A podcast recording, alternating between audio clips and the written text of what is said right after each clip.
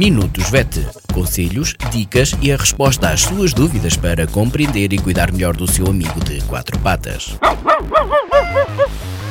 Minutos VET às quartas-feiras pelas 15h20, aqui na sua Vagos FM com a veterinária Ana Neves. Olá a todos, o meu nome é Ana Neves, sou médica veterinária na Clínica Zoo, Clínica Veterinária de Vagos. Bem-vindos a mais uma rúbrica Minutos VET. Vai viajar com o seu cão? Então, convém lembrar-se aqui de alguns aspectos. Primeiro, verifique se as vacinas e as desparasitações, quer internas, quer externas, estão em ordem. Se o seu cão enjoar na viagem, consulte o seu veterinário e peça ajuda. Há vários tipos de medicação que poderão ajudar.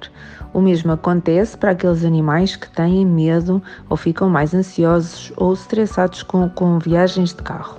Consulte o seu veterinário, há vários tipos de medicação que pode fazer para ajudar o seu cão. Transportá-lo em segurança também é uma obrigação legal. A lei portuguesa prevê que os cães sejam transportados de forma a que não possam fugir, uh, utilizando uma transportadora ou um cinto de segurança adequado a cães. Há cintos, há, há trelas curtas que se conseguem prender aos, aos mesmos locais, portanto tem um gancho idêntico aos dos nossos sítios, uh, aos dos nossos cintos de segurança. Evita acidentes, porque mesmo que o cão seja muito, um animal muito sossegado, muito calmo uh, e que vá tranquilo durante a viagem, uh, não deixa de ser um cão e às vezes há situações que são imprevisíveis. Certifique-se que tem um microchip e por outro lado, para facilitar um, um eventual, uma eventual fuga, pode colocar informação junto do animal, ou seja, os seus contactos numa coleira, num, numa pequena medalha com o seu número de telemóvel para facilitar que seja uh, entregue ao seu tutor.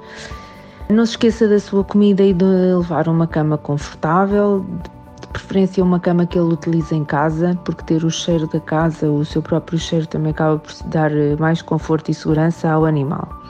Durante a viagem, não se esqueça de fazer várias paragens para que este possa urinar e defecar, mas também para abeberar e para o alimentar. É importante fazer umas pequenas caminhadas, de maneira a fazer algum exercício, porque ajuda também a relaxar.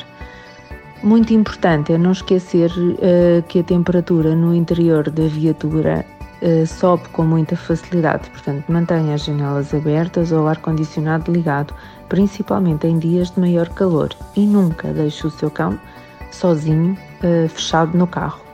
Boa viagem, obrigada e até à próxima! Minutos VET. Conselhos, dicas e a resposta às suas dúvidas para compreender e cuidar melhor do seu amigo de quatro patas. Minutos VET às quartas-feiras pelas 15h20, aqui na sua Vagos FM com a veterinária Ana Neves.